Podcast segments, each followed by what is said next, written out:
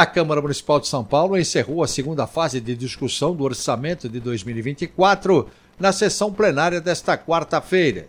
Para o ano que vem, a lei orçamentária anual, que prevê os gastos e as receitas da cidade, foi fixada em 111 bilhões e 800 milhões de reais.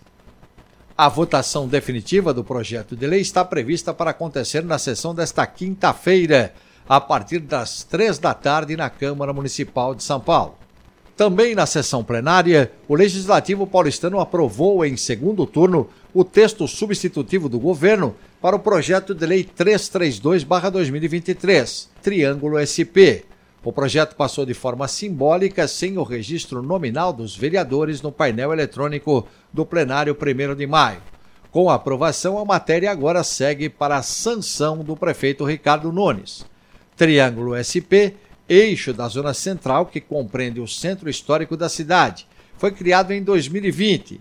Neste espaço estão as ruas Líbero Badaró, Benjamin Constant e Boa Vista. O projeto aprovado estende o território, tornando a área um quadrilátero com a inclusão das ruas 7 de Abril, Coronel Xavier de Toledo, Praça Ramos, Conselheiro Crispiniano, Avenida São João e Avenida Ipiranga. O PL também prevê isenções de impostos na área entre os incentivos fiscais estão isenções do IPTU, Imposto Predial Territorial e Urbano, para determinados imóveis, bem como benefícios de ISS, Imposto sobre Serviços de Qualquer Natureza, para estabelecimentos, e de taxas municipais de instalação e funcionamento.